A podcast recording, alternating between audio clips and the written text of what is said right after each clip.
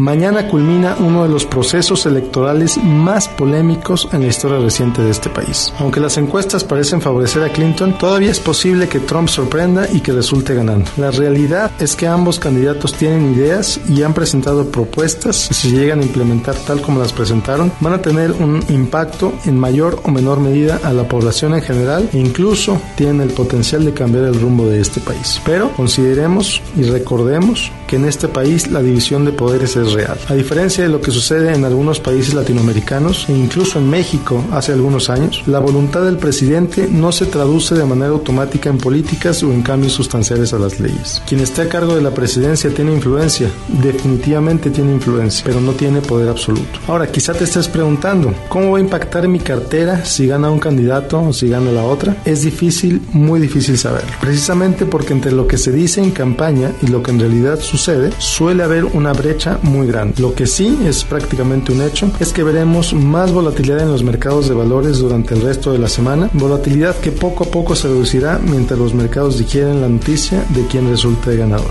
Pero bueno, eso no debe por qué preocuparte si eres un inversionista de largo plazo. Lo que sí te quiero recordar es que este es un momento para considerar algo importantísimo y esto es que te enfoques en aquello que sí tienes control y que sí afecta a tu vida de manera directa la manera en que gastes, la manera en que ahorres, la manera en que evites deudas y te prepares para emergencias, probablemente va a tener más influencia en tu vida a largo plazo que quien resulte ganador o ganadora el día de mañana. Vota, por supuesto, ve a votar si no lo has hecho, pero hazlo de manera informada, conociendo las propuestas de los candidatos. Evita irte nada más por el escándalo, algo de lo que hemos oído bastante de todos lados. Y por favor, no nada más mañana, sino toda la vida. Enfócate en mejorar tu vida y tus finanzas. Si no tienes un fondo de emergencias, este es un momento excelente para iniciarlo. Si tienes deudas, crea un plan para pagarlos y síguelo. Y por favor, no se te olvide, enfocándote en aquello que sí puedes controlar es la manera en que construyes tu patrimonio y tu felicidad. Como siempre, te invito a que me sigas en facebook.com diagonal Miguel Gómez Consejero. Soy Miguel Gómez, consejero financiero, Noticias